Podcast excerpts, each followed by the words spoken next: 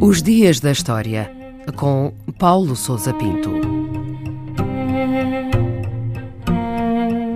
5 de novembro de 1538, o fim do chamado Primeiro Cerco de Diu. Teve lugar nessa data a retirada da armada otomana que durante dois meses cercou e tentou tomar a fortaleza portuguesa de Diu, na região do Gujarat, no norte da Índia. O cerco teve início nos finais de junho desse ano, com um primeiro assalto levado a cabo pelos exércitos do Sultanato Muçulmano do Gujarat, a que se seguiram diversos ataques às muralhas da cidade. As forças defensivas não excediam os 600 soldados, sob o comando do capitão António da Silveira, que conseguiram repelir os ataques.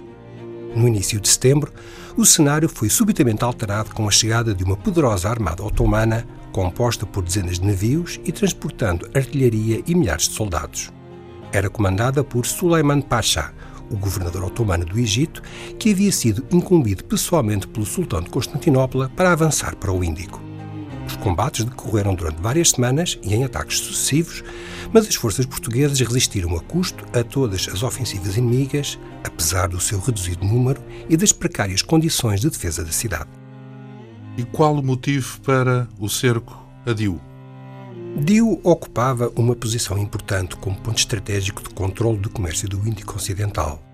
Não apenas permitia o acesso às redes mercantis do Gujarat, que se estendiam desde o Médio Oriente até Malaca, como constituía uma sentinela naval e militar para os movimentos das potências muçulmanas do Golfo Pérsico e do Mar Vermelho.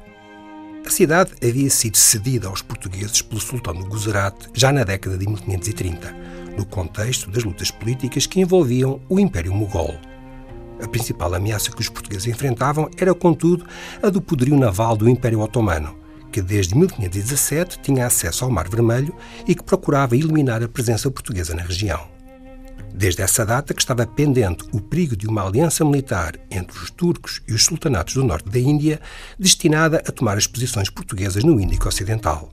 Esses receios concretizaram-se finalmente em 1538 com um ataque coordenado entre otomanos e guzerates à fortaleza de Diu. O que é que aconteceu depois do levantamento do cerco?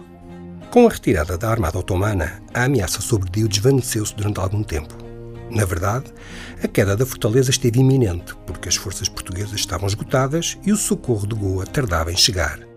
Uma tempestade a crescente discórdia entre o almirante otomano e os seus aliados guzarates e o excepcional comando de António da Silveira foram fatores decisivos para o desfecho do cerco. A armada otomana regressou ao Mar Vermelho e reforçou o controle sobre a região, abandonando provisoriamente o objetivo de expulsar os portugueses da Índia. Oito anos mais tarde, Dio sofreu novo cerco e novo assalto por parte do Sultanato do Gujarat, que durou vários meses e que obrigou à intervenção do próprio vice-rei da Índia, Dom João de Castro. A partir de meados do século XVI, a ameaça otomana no Índico desvaneceu-se e as tentativas para escorraçar os portugueses da região cessaram.